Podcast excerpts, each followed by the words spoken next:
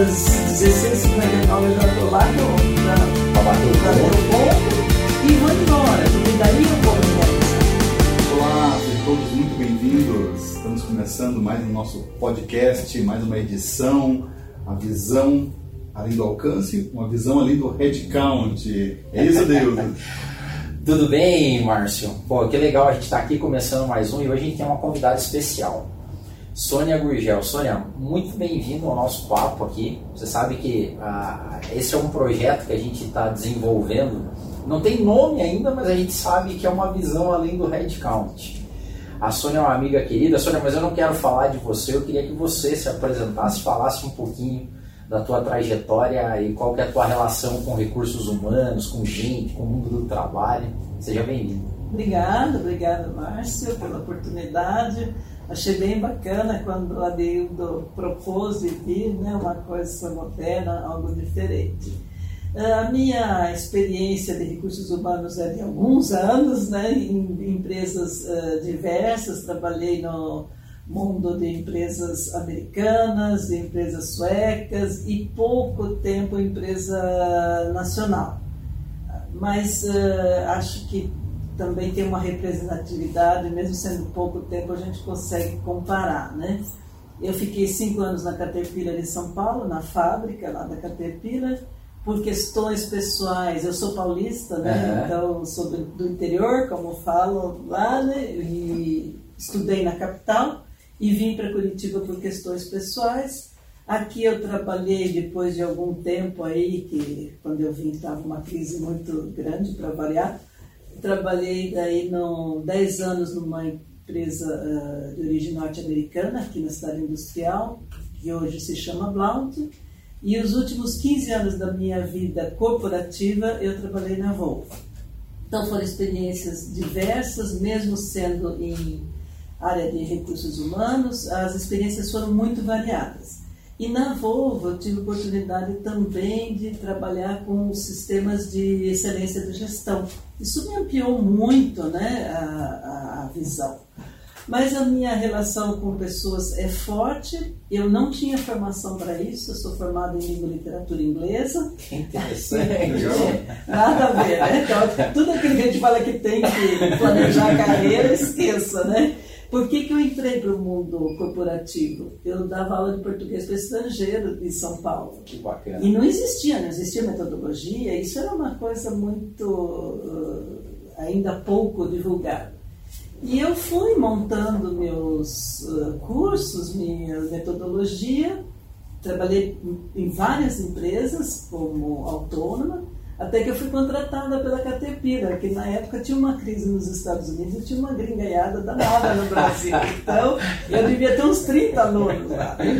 E também na Caterpillar eu preparava os brasileiros para fazer intercâmbio lá na, na matriz. Eh, Expatriação e tudo mais. Isso. E era um, um setor dentro da área de recursos humanos, treinamento, desenvolvimento e tinha idiomas a Caterpillar daí montou uma fábrica em Piracicaba e eu fui para Piracicaba e lá instalamos mesmo um curso de, de, de inglês para os brasileiros, que os inspetores de qualidade tinham que ler as instruções de trabalho. Não precisavam falar. Uhum. Então era um curso bem técnico para eles aprenderem a ler e interpretar as instruções de, de trabalho. Então foi muito legal.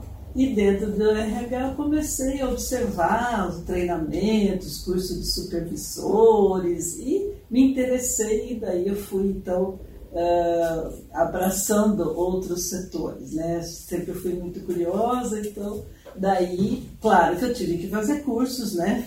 Fiz, uh, tive a oportunidade de fazer uma pós só em Gestão da remuneração, gestão estratégica da remuneração foi ótimo. Imaginei de letras, né? Foi, foi por todo lado. Estatística e tal, né? E fiz daí MBA, vários cursos de, de gestão empresarial. Né? Então, essa é a minha trajetória e eu gosto muito de lidar com pessoas, embora às vezes eu falasse assim, ai, meu pai falava tanto para mim.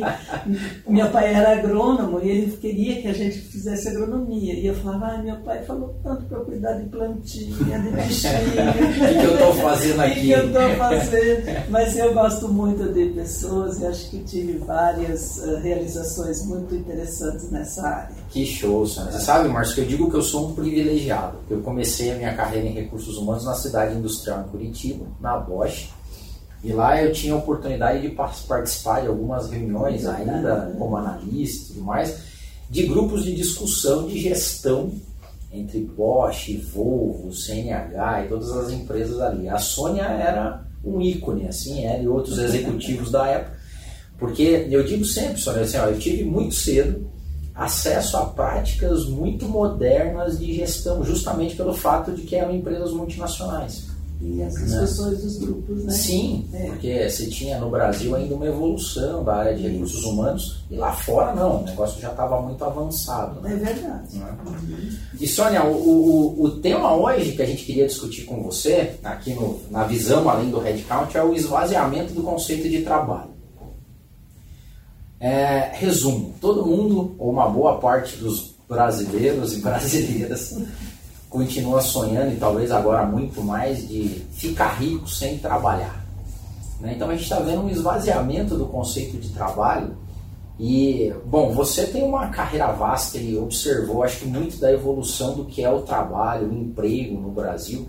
Como é que você está enxergando hoje, na tua perspectiva hoje como consultor e com esses anos que você tem aí de janela, essa evolução do emprego e do trabalho em Minas Gerais. Assim. A, gente, a, a gente anda meio preocupado e até esse é um dos motivos do podcast. É, inclusive, antes da Sônia responder, é, que legal, Sônia, essa tua trajetória. Sabe que muitos ouvintes do nosso podcast são da área de recursos humanos, né? E hoje a gente tem dilemas muito grandes na área dessa jornada profissional do, do RH, realmente profissionais não encontrando espaço, né? Então, pela tua experiência, a gente acha que vai ser muito rico em termos de compartilhamento, né? É uma visão sistêmica, da contribuição real do RH para a estratégia da organização e principalmente a alegria que você fala da tua jornada, né?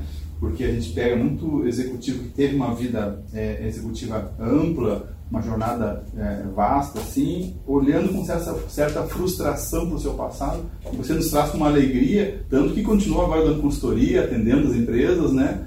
E que bom que você está aqui para compartilhar com a gente um pouco dessa experiência. Legal. É bem gostoso. A gente está sempre, principalmente conversando com jovens, né? obrigado. é, já é, no lucro, né? Já valeu a entrevista, obrigado, Sônia. Parênteses, esses dias a gente estava falando aqui que a gente precisa chamar uma galera da nova geração. Ah, pronto, imagine eu então. Então, gente, é, acho que é uma evolução ou involução, não sabemos, né? Se a gente olhar bem lá para trás, né, quando ainda nem tínhamos a, a, a indústria, né, nós tínhamos tudo, toda a economia baseada no artesanato, né, os artesãos, eles trabalhavam, era sempre uma continuidade da vida dos pais, né, não que não pudesse mudar, porque alguns viravam grandes comerciantes, mas havia um sentido. Meu pai é ferreiro, vou ser ferreiro, meu filho vai ser ferreiro, e aquilo se trabalhava para ter um sustento, para, uh, enfim, realizar algumas coisas. Depois veio o mundo já mais uh, industrializado. Né? Como o mundo industrializado, eu acho que esse, uh, essa divisão de tarefas em pedaços tão pequenos acabou tirando um pouco da realização das pessoas. Então, o cara era ferreiro, eu imagino que ele construía algo por inteiro. Ele... Tinha o sentido a peça, Isso, eu fiz. Né? Eu fiz. Ele era sapateiro, ele via o sapato. Ele não fazia uma sola, o outro faz a lingueta, o outro cola. Então, e eu acredito que isso começou a desmoronar um pouco o sentido do propósito do trabalho, uhum. a realização, você vê, eu fui capaz, eu fiz, agora próximo eu vou fazer, melhorar aqui, melhorar ali. Uh, e isso é uma observação minha, não quer dizer que seja verdadeira, né? E o, o, o tempo foi passando, uh, principalmente se a gente se reportar às grandes guerras, mas principalmente à Segunda Guerra, O que, que aconteceu? As pessoas ficaram com muito medo. Né? Uma miséria, uma devastação grande. Né? E aí os que tinham um trabalho bom ou ruim, ganhando muito ou pouco, eles começaram a se apegar àquele trabalho e não havia busca por outras oportunidades. Eu tenho isso daqui, é uma dádiva dos céus, né? eu não fiz nada para conseguir, tinha muito esse sentimento na uhum. época, principalmente se eu me lembrar da geração dos meus pais, tinha muito isso, não, o trabalho é uma dádiva eu tenho que reconhecer e ir em frente, se gostava ou não gostava. E aí eu falo assim, até com conhecimento de causa. A minha mãe era professora e ela queria ser médica. E na época, né, o meu avô não deixou, porque faculdade para mulher e tal. E ela se tornou professora, começou a dar aula e ela odiava aquilo. Uhum. Ela sempre falou para nós: se você quiser, para as três filhas, me dar um desgosto, vocês vão ser professores. Então, já marcou, marcou muito ela no sentido não, não é? tão bom. Né? Exato. E aí ela ficou, depois de um tempo, ela não tinha coragem de largar, porque ela ia perder o que ela já tinha, e ela ficou 25 anos infeliz mas considerando que aquele dinheiro era uma dádiva e que ela tinha que fazer bem feito. E fazia, fazia, levava um monte de trabalho para casa tal. Então, é, era esse o sentimento. Não tinha propriamente um sentimento de realização. Lógico que a gente não pode dizer que 100% das pessoas era assim, mas era a maioria, né? Se preocupava em ter, em ter aquele emprego para a vida toda, se aposentar e Aí poder desfrutar viver. da vida. Daí eu vou viver. Daí eu vou viver. E lógico que daí para a geração seguinte já foi mudando um pouco, né? As pessoas já começaram a ter mais liberdade, o número de profissões aumentou exponencialmente, né? Antes você tinha, sei lá, 10, 15, 20 escolhas de profissão. É, depois é que foi aumentando. Hoje, se você for, é, se for pegar a segmentação, eh, vai eh, ampliando muito. E as pessoas começaram já a sentir que o trabalho poderia ser uma realização. Mas uh, muitos ainda não tiveram a coragem de optar realmente por fazer X e não fazer Y. Faziam Y porque dava uma boa remuneração, mas aquilo deixava as pessoas infelizes. Elas ficavam no Y né? e não iam para o X. E, e, uh, e, isso foi evoluindo, e que é mais ou menos a minha geração. Uh, os que tentaram ir para o que poderia trazer realização, eles cometeram um grande erro, que foi não pensar na, na velhice.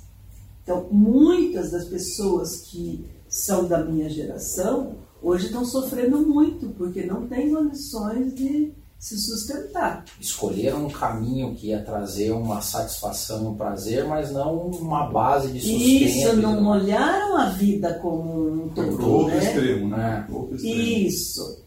E os que não foram ficaram lá no sofrimento, né? Eu tenho que cumprir esse prazo, porque lá na frente eu vou ganhar uma aposentadoria, né? Boa ou ruim, eu vou ter pelo menos para comprar meus remédios, né? O que é muito triste. E essa mesma geração educou os filhos diferente, né? que é já a geração de vocês. Uhum. Ah, meus filhos vão ter tudo que eu não tive. Eu Ele... quero que os meus filhos passem pelo que eu passei. Isso. É a fase. E aí abrimos demais. Uh, abrimos no sentido de que trabalho uh, tem que ser sinônimo de dinheiro, mas não dinheiro pouco. Dinheiro muito. Dinheiro muito.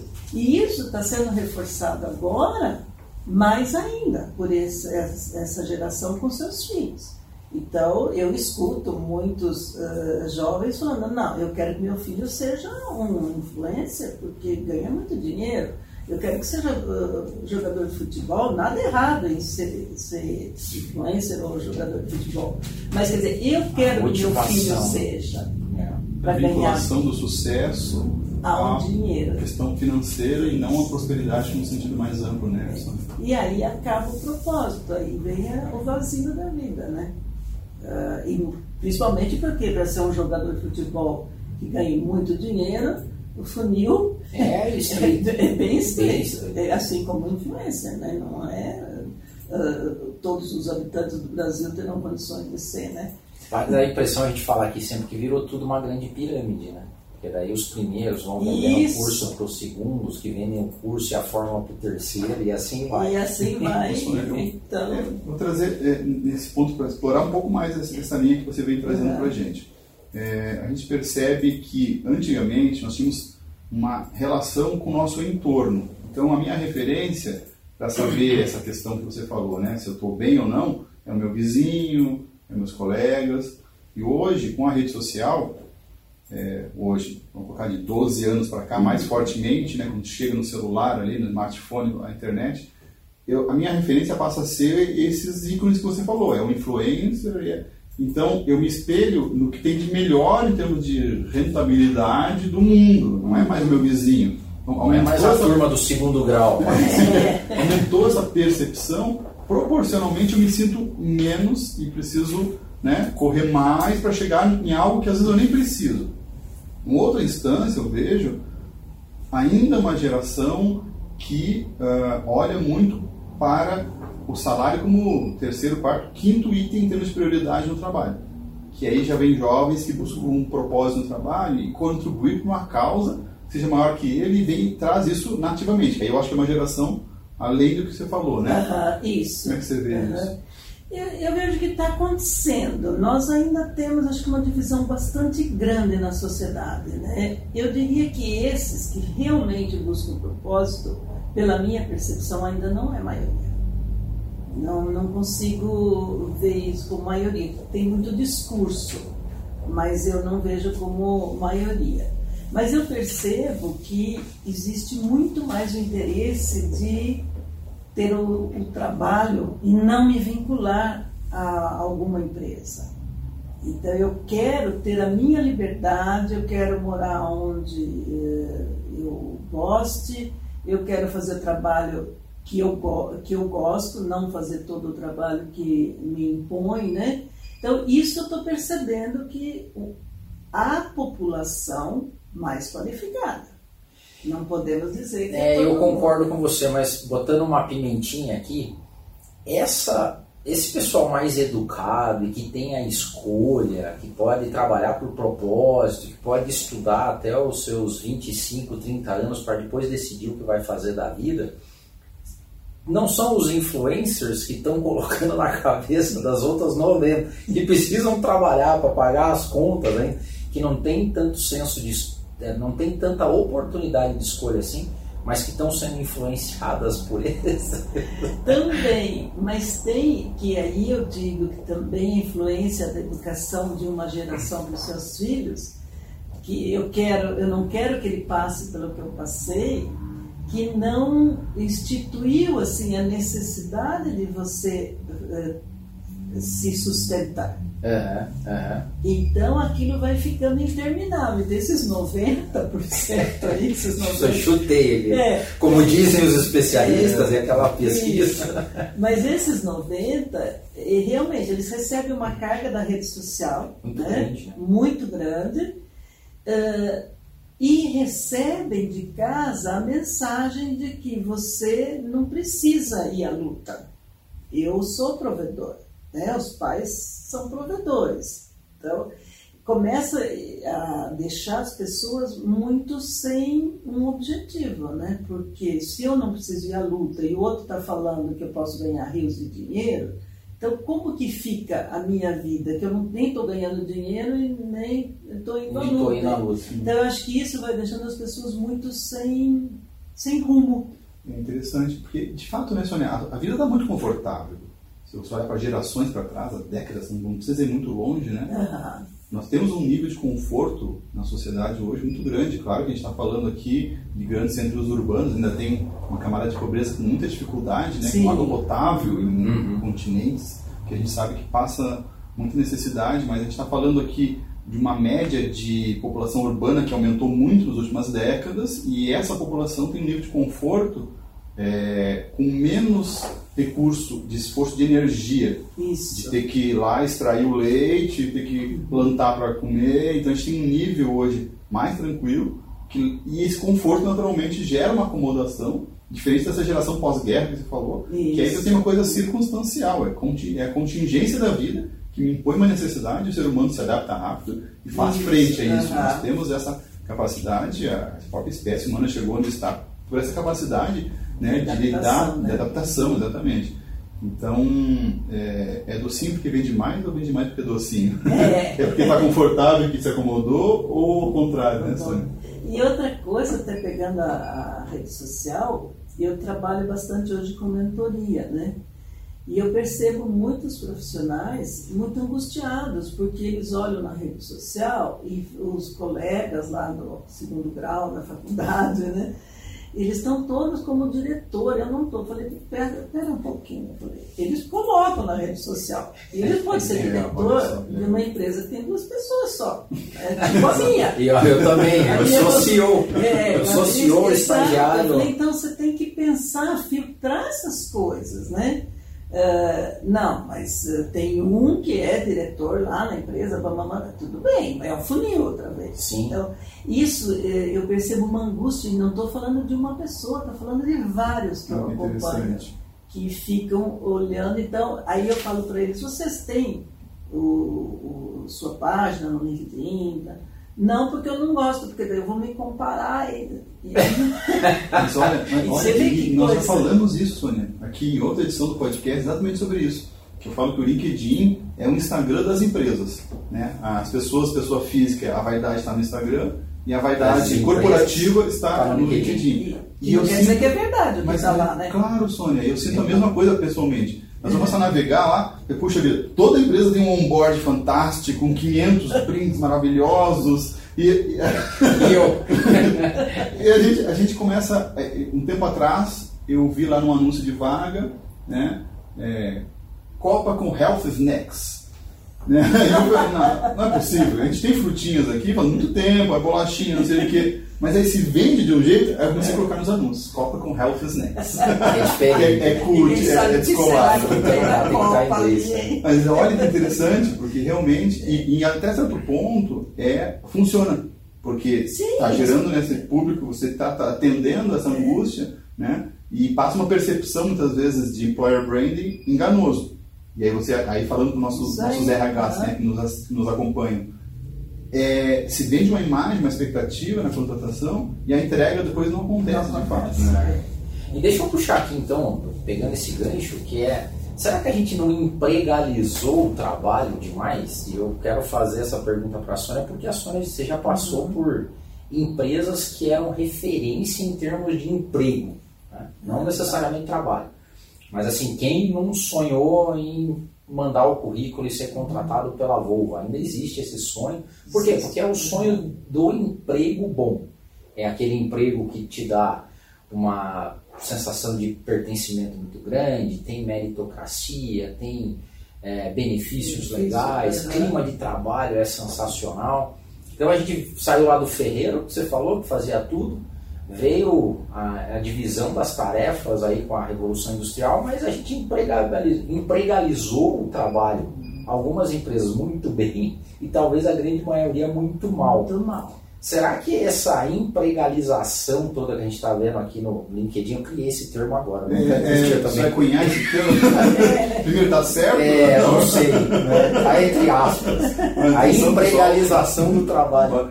Cada edição aqui, Sônia, o Adilo cunha um novo termo. Olha lá. Depois a gente tem que ir na Vai internet ficar pesquisar rico para ver se. Vai ficar rico né, fazendo Bom, então essa empregalização do trabalho, será que não foi um dos grandes prejuízos que a gente tem hoje? Ou seja, porque ninguém consegue entregar emprego tão bom assim.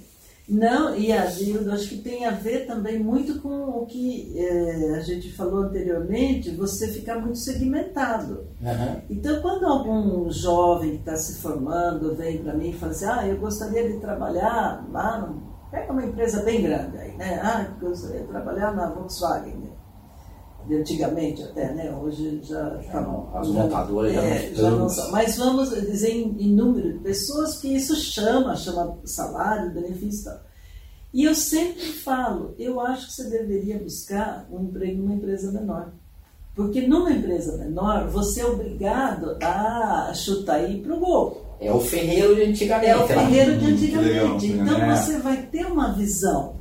Você dentro do RH de uma empresa menor, você enxerga tudo, porque você participa de reuniões que ah, o primeiro nível são quatro, três, quatro pessoas, você participa com eles, você fica sabendo tudo o que está acontecendo. Show de bola. Né? Então, eu falei, eu acho que o caminho é inverso. Porque quando você vai para uma maior, você fica Você dentro de uma caixinha. né? Olha, é bom ouvir você É falar isso, legal. Sônia. Olha, gente, e, e vejam só que a gente vem falando isso aqui algumas vezes. Eu falo isso nas entrevistas, É. porque a gente tem que usar as vantagens da pequena né, Sim. empresa. Então, nós temos aqui hoje justamente essa oferta de, escute, aqui você vai ter uma visão sistêmica. E é verdade. Da estratégia, é verdade, né, É Sônia? verdade, você sai com uma outra visão. E eu tenho certeza que se eu tivesse feito o caminho inverso, eu ia ficar bem eh, limitado, Interessante. sabe? Então, acho que isso também uma outra coisa que eu falo, que as escolas não gostam muito, que o, o rapaz, a moça, acaba de se formar, daí ano que vem eu vou fazer um, um MBA. Eu falo, não faça. Você não vai ver nada diferente do que você viu ano Uhum. passado. E trabalhe um pouco, eh, conheça pessoas, veja como é o mundo daqui. Depois você agrega a Isso, teoria. Porque aí a você já tem né? a, a visão prática, né? Não adianta você sair fazendo curso, curso, curso, se você não aplicar aquelas, aqueles conhecimentos, não vira competência, né? Vira só conhecimento, né? Aham. Sim, é bom ouvir você falar isso, Sônia, também porque você vendeu muito a imagem de que empresa boa é só aquela na nossa área de tecnologia, unicórnio, e nas empresas tradicionais, empresa grande, multinacional, vai ter muitos benefícios. E essa visão sistêmica hoje vale muito Muito! no intraempreendedorismo, que é aquele pessoa do time que consegue conectar informações entre áreas e trazer uma Isso. ideia, e isso faz toda a diferença, né? Toda. E aí que entra, o que, como que a sua expressão é legalização. A empregalização do trabalho. Isso, ele não precisa Bonito, ter legalização do Não, trabalho. O cara pode vender o trabalho dele, porque Total. ele tem a visão, né? E, olha só que legal, porque como os conceitos, eu acho que isso é muito importante falar aqui. Trabalho tem sempre. Trabalho, Sim. se você acordar cedo e quiser trabalhar, você trabalha. Emprego já não. É, por que, que eu digo isso? E é até bom para os jovens, né? E a gente não falou brincando, a gente quer trazer uma galerinha mais nova, aqui bem início Aham. de, de vida profissional para falar com a gente. Mas quando eu ia entrevistar, voltando um pouquinho, tem gente que reclama, né? Fala assim, como é que vão me contratar sem experiência e pedem experiência? Isso. Aquela velha história. É. lá. Mas eu cansei de entrevistar meninos e perguntar se eles tinham experiência e eles falarem, não, formal não, mas já trabalhei com meu pai, já ajudei minha mãe, Isso, é. já fiz uma vez, eu lembro de um menino que a gente estava contratando e ele falou assim, eu perguntei se ele tinha experiência, ele falou, não, mas me conta um pouco do que você faz. A mãe dele fazia salgadinho para vender para fora, pão, ele falou assim, ó, eu que controlo as finanças dela. Lá. Então, assim, lá numa planilha, eu sei o quanto ela recebeu, eu sei. Falou, cara, isso é experiência. Claro, não tá na cara. Agora, um menino que acorda cedo e vê a mãe saindo para vender o seu pão, o seu salgadinho para fora e não faz nada, não vai ter experiência, Não não. vai Porque tá esperando um emprego para ter experiência. Isso, e exato. trabalho dá para ter, né? Nossa, e como, né? Né? E, e, e, Sônia, vamos explorar um pouco mais o nosso tema aqui, que é essa questão do sentido do trabalho. Eu tenho uma curiosidade, porque a minha vida profissional foi sempre empreender, né? não tive trajetória pessoalmente em corporativo é, e só atendendo o corporativo, mas eu pessoalmente não. E como é que é, Sônia, é, nessa tua experiência de RH de muitos anos na indústria, essa questão do sentido do trabalho, no nível operacional? Vamos falar som de fábrica, vamos ser bem prático assim, né? Como é que o RH ajuda as pessoas de forma legítima, né, real, a resgatar essa questão da contingência, de eu juntar a necessidade, sustento da família, com algo que eu posso ver valor naquilo que eu estou fazendo, mas como é que você entrega isso na ponta, lá o RH apoiando o time de uma indústria, por exemplo? Tá, posso ser sincera? É, Eh, Vamos falar em chão de fábrica e chão de escritório também, né? aham. Eh, O que, que acontece? E eu não estou só me referindo à indústria, nem empresa grande nem pequena. As pessoas chegam e elas começam, né, são orientadas a fazer algumas atividades, elas não têm noção do que, que aquilo representa no todo. Então, é um trabalho automático totalmente sem qualquer sentimento, sem qualquer glamour, porque me mandaram aqui preencher essa planilha, eu preencho, mas não sei o que. Isso eu diria que infelizmente é a maioria ainda. Né? embora o discurso seja diferente. No LinkedIn a gente não vai falar, não vai isso, falar isso, mas uh, a gente que trabalha, que, que, inclusive profissionais do próprio RH, uhum. tá? fazem algumas atividades e não tem noção. Eu falo, então por que você não pode fazer para ver se acontece algo? Né? E, e isso na, é a mesma coisa na indústria. Né? O, o cara está lá furando uma chapa, mas para que, que usar? Né? E se eu fizer mais para cá, mais para lá, o que, que vai acontecer de, de errado? Então, uh, ainda isso eu acho que está longe da realidade. O discurso de trazer proposta, como que eu vejo que você consegue trazer esse propósito? Se a empresa conseguir ter uma estratégia, porque muitas não têm uma estratégia, e eu falo, nem precisa ser um planejamento estratégico, mas um pensamento estratégico. Muitos têm que é algo que o, dono uh, faz intuitivamente até, né? E dá muito certo, mas como que você influencia para baixo para a pessoa ter esse sentimento, né? Se você conseguir passar essa estratégia para saber, então tá, para chegar ali, o Adeildo tem que furar essas chapas dessa forma que elas vão ser utilizadas para colocar ali, papapá, papapá. A pessoa lá da contabilidade tem que fazer essa planilha, porque isso vai reverter em, em multa se não pagar direitinho o imposto. Então, esse trabalho de desdobrar até o indivíduo, isso não, não é feito na maior parte das empresas. E eu vejo que o RH pode ajudar isso. Tá?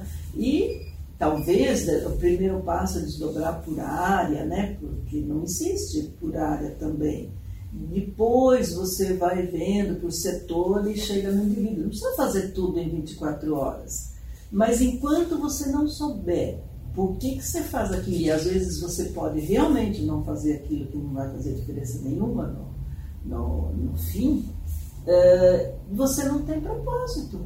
Você está lá para ganhar o seu salário. E aí você não tem engajamento, você não tem orgulho, você não tem os ingredientes necessários para felicidade, né? Legal, você tocou na palavra propósito, você, e hoje se fala muito disso, né? É, seria essa busca das empresas pelo propósito para colocar sentido é verdadeiro isso? Como é que você tem visto isso? Não, ainda não. Não é verdadeiro? Não, não. É, é assim, a gente tem que ser né, realista. Mas eu já acho bom que o discurso está aumentando. Uhum. Né? Porque quando começa a se falar muito a mesma coisa. É um sentido de evolução. Né? Isso, mas ainda tem, é o quadro na parede, para ele sair da parede e vir para o cidadão, é, é complicado. E aí, Adeildo, até algo que a gente comentava antes, que as pessoas vão buscar esse propósito depois do que encerrar o expediente. Então, ah, deu lá meu expediente encerrar às 5, às 16h59 eu já estou lá para bater, o, bater ponto. o ponto e vou embora, porque daí eu vou me realizar. Eu vou fazer um artesanato, eu vou participar de uma ONG, eu vou... Então, por que, que isso não pode ser feito durante o... Pode fazer também depois do expediente, não tem problema nenhum, mas por que se martirizar o dia todo e, e ser feliz só no, no final do dia? Né? E, e, isso que eu acho que precisa, a discussão precisa avançar nesse sentido. É, bem legal. Bom, a, a gente fala, eu e o Márcio, a gente se conectou primeiro falando sobre espiritualidade no mundo do trabalho, né? E tem o conceito da ocupação e da vocação. Né? Eu sempre falo que tem esse trabalho que você faz das 8 às 18, fica esperando ali para bater, para sair, é a ocupação, que você é faz para ganhar dinheiro. Isso aí. E aí você vai para o outro que é a vocação, que é aquilo que você tem de paixão em fazer, que você faria mesmo que você não ganhasse nada. E faz, né? E faz. E faz. faz com alegria ainda. Faz né? com alegria. e não, vira a noite. E, e o exemplo clássico é a escola de samba, né? É. E ela sai linda, maravilhosa e as pessoas ralaram o ano inteiro, a maior parte sem ganhar nada. Voluntário, né? Voluntário. Fazer, então, e tal. É, e, então você vê, é uma realização, porque você está trabalhando com criatividade, com inovação, com contato com as pessoas, com música, enfim, tudo que é gostoso mesmo, né? E a gente viu a evolução do recrutamento e seleção nesse sentido, né, Sônia? Ou seja, que antigamente você só a gente selecionava lá porque se morasse perto da firma, Isso. se tivesse algum, é, a pergunta aqui é, um- é- ela é capciosa, mas você tem, você tem muita bagagem para dizer sobre isso. Por exemplo, nesse trabalho de fábrica, que ainda é repetitivo, é fazer o furo e tudo mais, é, a gente não está sendo tipo, criterioso demais para ver a personalidade da pessoa, é, a vocação dela, seja o que for, para um trabalho que é uma ocupação mesmo para ganhar dinheiro? Como é que você vê isso? Eu acho que é uma ocupação, mas se a gente conseguir perceber, porque as pessoas pouco se conhecem, né? Uhum. O autoconhecimento ainda é muito baixo, né? Na população em geral. Se a pessoa conseguir se conhecer, porque não adianta você pôr um vendedor para fazer um furo lá na chapa. Não vai, né? ele não vai, ele não vai fazer tudo errado. É a mesma coisa que me colocar para fazer contabilidade. Eu não vou nunca procurar o, E a o mesma coisa é após você colo- vírgula. colocar um contador para vender também. Também, a mesma coisa. Então, cada um na sua caixinha. E eu acho que a gente tem, sem querer clonar as pessoas, mas buscar ah, os perfis mais adequados para essas funções extremamente repetitivas, porque tem pessoas que têm esse perfil. Porém, você pode adicionar coisas, mesmo dentro de uma indústria. Eh, hoje se fala muito em Lean, e no Lean você tem que tirar tudo, deixar a pessoa lá só batendo furo, né? É. Mas eh, isso não é além do headcount. É, eh, e nem sei se é sustentável esse ganho. Mas você pode ter algumas atividades que você agregue para essas pessoas. Então, um lá no setor fica encarregado do, do EPI, o outro fica encarregado disso, outro. Então você põe alguma coisinha a mais para a pessoa poder abrir a cabeça, não ficar só fu- furando chapa da- durante 30 anos, né? É, Que hoje não fica mais, o jovem não vai ficar mais. E a própria tecnologia não deixa também. Não né? deixa, não Ela deixa, não vai precisar, né? E Isso. hoje, é, profissões bem mais complexas já estão sendo automatizadas por inteligência Exatamente. artificial. Né? Imagina essas É. repetitivas. Mas essa parte de, de colocar o talento em ação. Se o talento dele muitas vezes é realizar uma atividade ali, manual, por exemplo, né? e ele encontra lá na ponta o valor que ele está gerando para a sociedade como um todo, na entrega daquele produto final, que ele está colaborando numa jornada toda de construção daquele produto, é, e ele vê que de alguma forma ele está impactando positivamente vidas de pessoas, a sociedade. Você acha que a gente consegue assim resgatar isso, esse ânimo e a pessoa conseguir trazer um pouco dessa desse prazer, dessa satisfação? Não tem que ser, como você falou, foi muito Aham. boa assim, o glamour. Tem que ter glamour, Aham. mas a pessoa né, trazer realmente esse, essa satisfação, esse senso de dever cumprido. Ela pode terminar o dia e fazer o hobby dela, mas ela Aham. sai bem, ela não fica com tantos minutos para sair, né, Sônia, do trabalho. Exato. E isso é possível. Como eu falei, né? quando você desdobra a estratégia, a estratégia não precisa ser desdobrada só em números, e nem deve. Então, e- exatamente mostrando, olha, isso daqui vai ocasionar tal coisa. Então, você se vê parte de algo maior, né? É, não tem muita é, coisa para você fazer né, de diferente dentro de uma linha de montagem, por exemplo. Mas você pode agregar o, o valor para a pessoa mostrando o O sentido. sentido da empresa, né? Da o sentido empresa, do que do- ela, qual o impacto social que ela tem. Isso, do que, que ela está entregando, né? E o que ela pode, né? Impacto positivo e negativo, né? né? A minha pergunta lá eu falei que foi capciosa porque eu, eu imaginava qual seria a sua resposta, né? De que você tem pessoas que têm alguma vocação ou são melhores para fazer, ou têm mais habilidade, Uhum. para fazer uma coisa do que outros. E aí a gente não está estereotipando, e aí voltando para essa Aham. lógica do mercado, de que, por exemplo, todo mundo serve para ser day trade, para ser investidor na bolsa. Todo mundo serve para ser Aham. jogador de futebol. Todo mundo serve É. desde que gere muito dinheiro, né? A É gente isso. pasteurizou, né? É, Não desde né? que gere muito dinheiro é bom, né? né? É. Ou seja, não precisa de RH para essa galera, né? Porque se você me pagar, você pode vir. Né? É. E aí, né, Adeildo, entra naquela questão que a gente chamava antes de pessoal arrastando corrente dentro das empresas. Então, entra desde que me pague, mas aquilo vai reverter em insatisfação, as pessoas vão ficar reclamando. Depressão, vão, ansiedade, vão, suicídio, que a gente está tá vendo, hoje, né? O que a gente está vendo. E, e aquela. Aquele, eh, pessoas amargas. Né? Então, você vê, a pessoa tem saúde, ganha um bom dinheiro, mas são amargas. Por quê? Porque aquilo não. A vibe é não é prisão. boa, né? Você chega perto, a energia não é boa. Né? Nossa, você percebe de longe. Isso aí para a cultura vai levando cada vez mais. Porque esse puxa outro, puxa outro. Puxa, puxa, porque nunca tá bom, né? Então é, é, é complicado isso. Né? E, e, mas se a gente jogar isso agora para a lógica da, dessa galera que está buscando essa a sua primeira oportunidade de trabalho, de emprego. Como é que você está vendo hoje o mercado se ajustando para isso, Sônia? O que, que você vê de bons exemplos, boas referências, assim?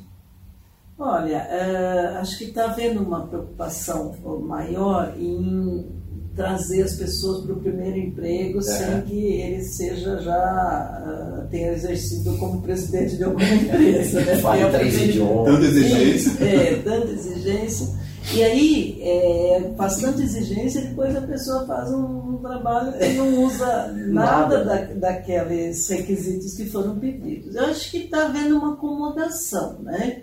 Mas nós temos os dois extremos de oferta. Você tem pessoas muito qualificadas, né, que estudaram em boas escolas e tal, e, e pouca oferta de de empregos uh, ou trabalhos bons que façam usar uh, toda essa qualificação. E você tem um contingente muito grande sem qualificação. E, e que não consegue né, uh, fazer uma leitura de, de ambiente, uma leitura de cenário. E às vezes até tem diploma universitário, mas é raso, não faz leitura, você explica alguma coisa, a pessoa não consegue conectar nada com nada, né? Então, eu acho que a gente está com esses dois universos. Esse pessoal mais antenado está conseguindo uh, uh, trabalhos e eles normalmente nem querem emprego, eles querem trabalho é. e muitos estão indo embora, né? Isso que é triste, estão indo embora do país. Tem né? uma fuga de capital intelectual, tem, com certeza. Tem. E aí os que ficam você tem um monte de vaga aberta, mas uh, você não consegue preencher. Não tem qualificação. Mesmo os requisitos mais básicos, mais básicos que uh, visam né, a essa acomodação de, dos perfis. Mas acho que assim, a deficiência educacional que está cada vez mais uh, acentuada vai prejudicar muito isso. É. É. Sônia, você já viveu muita coisa né, no mundo do trabalho. Que, que, história que te vem à cabeça, assim, que te marcou? Esses tempos atrás eu contei uma aqui, né? Acho que foi o nosso primeiro bate-papo, né, Márcio? Acho que foi. É, eu, eu lembro que eu fui é, resgatando aqui, né? Que eu era recém-chegado no RH, super feliz que ia comunicar para um operador de produção sênior que iria ser pro, promovido a supervisor e ele não curtiu a ideia, não quis ser. E aquilo me marcou muito, porque é, parecia que tudo fazia sentido no plano de carreira, no aumento de salário e tal. Outra coisa, quando eu caí, fui trabalhar em remuneração. a primeira vez que eu vi o salário de um CEO, eu falei, cara, isso aqui é um sonho de consumo de todo mundo. Daí eu via, tipo assim, que, por exemplo, pessoas no C-level que eram extremamente amargas, uma energia super ruim, e um operador de produção no início super, super feliz e tal. Bom, N histórias, é. assim, né? Que, que, que, história te marcou assim no mundo do trabalho? É. Que foi, foi bacana. Eu sei que você deve ter várias aí. É. Peguei você assim também no, no pinga-fogo. É. Mas acho que falando em realização pessoal, em propósito, né? O que, que a gente vê? Muitas pessoas ficam, a gente já falou isso, esperando aposentadoria, né? Uhum. E mesmo em empresas privadas, elas acham que estão. Porque ainda é realidade que as pessoas não recebem feedback. Uhum. Então elas vão ficando, vão ficando bem ou mal, vão ficando, de repente dá um mercado, dá uma tremida aí. Cara, vai e não sabe não por quê. Não sabe por quê. É, e isso é cruel, né? Mas eh, eu vivi uma situação que houve um, um corte numa empresa que eu trabalhava e saíram pessoas com bastante tempo de casa. E passados eh, alguns meses, uma pessoa voltou e falou: Olha, eu gostaria, eu vim aqui para agradecer que tomaram uma atitude por mim. Eu não tinha coragem, eu era totalmente infeliz. Mas porque eu tenho uma família, tinha um bom salário, um pacote de benefícios, eu nunca tive coragem de mudar minha vida. E a empresa tomou essa decisão. Foi a melhor, foi libertador para mim. A demissão dela foi, foi que mudou a vida dela. Que mudou completamente. É, depois é, aconteceu um fato também que eu lembro exatamente dessa fala. Eu lembro que é um homem, mas eu não consigo lembrar a fisionomia. Então eu não sei quem é. Que interessante. E eu não consigo dizer como que a pessoa evoluiu dali para frente, porque isso ficou apagado. Acho que foi uma coisa assim tão forte é, que eu acabei apagando a, a, fisionomia da pessoa, porque foi, foi é, assim uma experiência realmente marcante alguém falar isso. E triste, né? Porque ficou quantos anos? Naquela situação de uma prisão psicológica, sofrendo uma vida triste, mas tinha um salário. Tinha um salário. Então, é, isso, é, isso infelizmente ainda acontece, né? Mesmo com toda a abertura que a gente tem, né? Que legal esse tema, porque essa história, na verdade, né, Sônia, porque eu converso muito com o nosso time aqui no Select em relação a essa comunidade que nós temos dentro da empresa e todo mundo se ajudar, né? E muitas vezes se ajudar no sentido de ver que o melhor é não continuar junto. O, o bom para aquele profissional não é continuar na organização e sim trilhar outros caminhos, né? Sim. Então a gente, quando olha para as pessoas, legitimamente a gente tem que querer o bem da pessoa. Exato. Né? Seja conosco aqui na empresa ou em outros desafios, né? A gente teve recentemente a saída de um profissional aqui que a gente tinha grande expectativa, era alguém muito proativo, né? Mas quando ele trouxe o arrazoado do, do, dos motivos, eu falei, ok, eu penso que você é melhor para a sua carreira, pelo momento que você está, pelo que ele trazia de demandas internas e que o nosso ambiente aqui não tem uma estrutura ainda ampla, de forma que ele consiga ter uma liderança na mesma área dele de UX, de design, para se inspirar naquele líder, ter outros pares ao lado dele trabalhando junto. A, estrutura é, a nossa estrutura é menor. É e aí ele falou, puxa, eu preciso alguém para me espelhar, eu preciso de pares para conversar. Né? Existia uhum. essa, é, o perfil dele tinha essa necessidade. Tem pessoas que são autodidatas ela busca informação está tudo, tá tudo certo. É. É, ele não, ele tinha essa necessidade, né?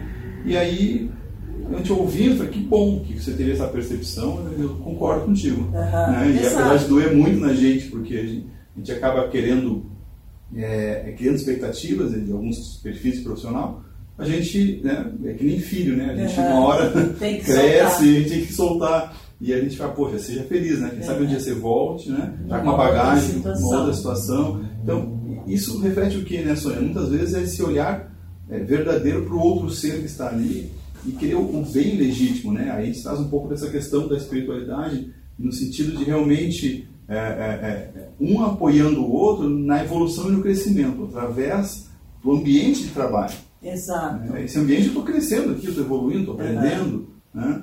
Então tem um pouco disso, né? Tem. E as pessoas têm a percepção, né? Olha, eu cheguei no teto aqui, vou buscar outra coisa. Não precisa brigar, não precisa ficar mal, né? Mas uh, e, o autoconhecimento que volta. Eu tenho necessidade de expandir. Aqui eu sinto que eu cheguei no teto. Ou aqui eu sinto que eu não tenho um profissional que me puxe, né? Uh, dentro da minha área, porque eu trabalho sozinho e eu não gosto disso. Então, isso é importante. Mas as pessoas não costumam ter essa leitura muito fácil, né? Não, não. Inclusive... E elas vão ficando, não vão ficando. Inclusive é interessante, Sônia, deve ter experiência bem mais ampliada do que a minha percepção, mas a maioria das pessoas que na entrevista perguntam, ok, eu entendi a sua trajetória, falou toda a experiência, ele narra a experiência, a gente explora um pouco dos detalhes, aí no final pergunta, assim, qual foi, estou dando spoiler da minha entrevista. As pessoas, gravado, as, as próximas que você fizer, as pessoas vão ensaiar. Você vai ter que mudar a pergunta. é, eu pergunto assim, tá, ok, quais são os próximos passos? Para onde você quer direcionar a sua carreira? Porque é um planejamento, você falou do planejamento da organização e o planejamento Da profissional pessoa. também é tão importante Aham. quanto, importante quanto, né, Sônia? E as a maioria não sabe. Sabe. Para onde você quer direcionar? É, A pessoa não tem clareza, né, Sônia? Não tem, não tem. Porque não se conhece, não sabe o que, que vai trazer felicidade, ou às vezes até imagina né, aquela crença voltando para trás de que o, o- o trabalho é um fardo. Então eu tenho que trabalhar. Qual o próximo passo? Não faço ideia. Eu vou trabalhar. Eu vou trabalhar. Mas é sem sentido, né? É É. automatismo. É, E daí, perguntando nessa linha, trabalho ao fardo e tal, nessa visão, você é totalmente contrário, né, Sônia? Você não se aposentou, você só mudou Não, só mudei de, de, de status. de status, né? E, Como é que você vê a aposentadoria? Como é que... Porque hoje também tem, assim, uma das coisas que eu vejo também é muitas pessoas que se aposentaram e a aposentadoria foi meio que uma maldição na vida. né? Tipo assim, Isso. porque abandonou a vida produtiva, a- o, o seu espaço de inserção no mundo, porque o trabalho nos insere no mundo, né? Totalmente. A né? pessoa vai definhando, né? Vai, Se é. aposenta, vai definhando, se não faz nada. Mas outra vez, volta para o autoconhecimento, de pensar o que, que eu gostaria de fazer, né? O que, que eu poderia fazer, como que eu posso ter um outro tipo de inserção, né? que não precisa ser profissional. Né? Profissional no sentido de, eh, ah, eu trabalhava no RH, eu preciso continuar com o RH. Não, eu poderia fazer qualquer outra coisa, né? Eu não sou uma pessoa muito habilidosa. Se eu fosse, eu poderia fazer artesanato, né? mas eu não tenho essa, essa habilidade. Mas tem pessoas que têm muitas habilidades e que não, não conseguem descobri-las e ficam na, na, na- chorando, né? Que agora não, não tem o que fazer e elas morrem muito cedo.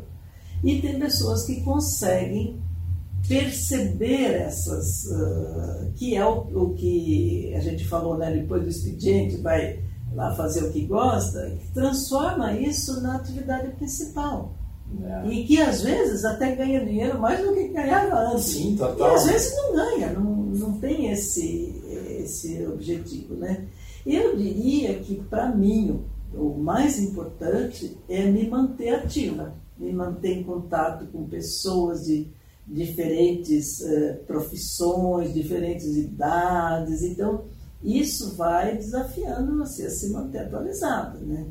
Porque senão é difícil, você vai para os aposentos mesmo. Você né? sabe uma coisa que eu fico me perguntando, é assim, e aí aí voltando ao nosso papel do RH, né? Eu não sei se o pessoal do RH tem a ciência do quanto eles impactam na sociedade através do que fazem. De novo, assim, vocês sempre foram referência, faço questão de falar isso sempre, porque é, lidar com empresas que empregalizam tão bem, né? Ou seja, Uhum. é legal pelo lado também de que não cria talvez um ranço nas pessoas assim de outro lado foram tão maltratadas pelo emprego que não vem a hora de se aposentar Aham. né então talvez tenha esse lado então o pessoal do RH e olha só quando você tem um emprego bom um ambiente de trabalho legal o trabalho gera significado talvez essa pessoa não sonhe tanto em se aposentar assim Aham. olhando pelo lado da aposentadoria ruim vamos dizer assim né? é. E pode daí virar um oposto, né? Não querer largar nunca mais. Sim, Daí não e tem- até, não tem né? oportunidades, né? Não dá oportunidade pro. Eu não sei se na empresa que você trabalhou tinha isso, mas tinha uma empresa que eu conhecia que tinha um local para que os aposentados pudessem ir lá de vez em quando. Então, isso daí era muito comum, né? Né? E daí, hoje em dia, com essa loucurada, as pessoas não têm tempo Não de tem conversar, né? Você vai lá para matar, jogar conversa fora, as pessoas estão alucinadas de trabalho, né? Não tem mais Mas mesmo para isso, isso que você falou, até para isso também é, o RH é, pode criar um olhar um pouco mais é, é, amplo no sentido do autoconhecimento. Ele Exatamente. pode ajudar no planejamento, o olhar para a aposentadoria e nesse autoconhecimento, né, Sônia? Que ele pode Com aplicar certeza. diversos tipos de assessment, de, de, de ferramentas que a pessoa se identifica se percebe E com- vai. e isso vai Aham. um simples disque que a pessoa faz Isso ali, já dá um. abre né, o horizonte, ela começa a olhar os outros sobre esse ângulo, se perceber as tendenciosidades da pessoa, e isso tudo é, é- é o despertar de consciência. Depois que você Isso. começa, Ah. é um caminho sem volta, né? Então, é, dentro desse planejamento, dessa visão de futuro, os RHs têm uma oportunidade muito boa hoje, porque as pessoas estão nessa Ah, nesse limbo, sem orientação e não sabem para onde o mercado Mas- vai, né? é, Márcio, só te cortando aí, sabe que tem acontecido muito quando você toca nesse assunto? Não só o RH, mas os executivos, os empresários, ele fala assim: ah, não, mas isso daí é um tabu aqui dentro dessa empresa. E é um tabu em qualquer empresa. Aham. Mas esse tabu, então não se mexe nesse assunto. E aí você tem pessoas que já estão com 50 anos de empresa, que tem ainda, né? E não, não se mexe, não se pensa. E eu falo, gente, mas tem que mexer, é um vespeiro, tem que ser mexido Sim. para a- assegurar novas competências para a empresa e para a pessoa, né? Uma nova vida. Total. Essas pessoas elas podem ser recontratadas como ah, mentores dos mais novos, elas podem ser prestadores de serviço de qualquer outro serviço, elas não precisam também ah, abandonar, nunca mais passar na frente da empresa. Existem muitas alternativas. Que é aí que eu acho que o RH pode e deve influenciar os executivos, os donos da empresa, para pensar nisso e não para continuar reforçando o tabu, porque não tem nada demais. Hoje É, sob as pena- pessoas vão ter duas, três carreiras, não, né, com a longevidade aí. sim, sim. Então acho que é um tabu que nós temos que desmontar. Sob pena de viver uma vida sem sentido lá. Exato. E, essa, ó céus, ó dia, ó azar, É, e de de novo. repente vem uma crise. E daí você é demitido. É, É assim, a própria crise faz uma sacudida na empresa, né? Isso. empresa que não está olhando para isso e que tem esses tabus, hora ou outra, um fator externo vem e as pessoas não aceitam mais aquilo, Exato. o concorrente mostra algo diferente. Não, então vai se refletir de alguma forma, né? É. É, é, é, é, na, na competitividade da empresa, na satisfação Vai, do time, vai. na cultura. Então, ou a pessoa ou a empresa vai tomar sacudida.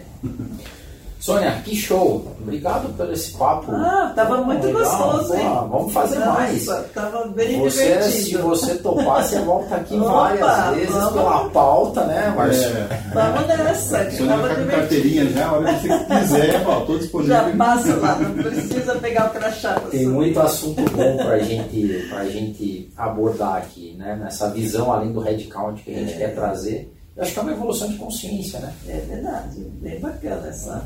Sônia, é, queria deixar um convite para nossa audiência, te seguir nas redes sociais. Então, se você quiser falar suas redes, que você mais está ativa, É, bom, eu hoje estou bastante ativa no LinkedIn. E eu. Vendo aqui, ó. é, tá vendo aí? Eu já tinha acessado. E eu não tenho ah, utilizado, tenho até a página no Facebook, no Instagram, mas não tenho utilizado Por escolha ou. por escolha. É? E também falta de tempo, mas eh, principalmente por escolha. Não, não conseguia me achar muita identidade nisso. E, eh, então eu estou mais na, na parte profissional. então vocês vão achar a Sônia no LinkedIn como Sônia Gurgel.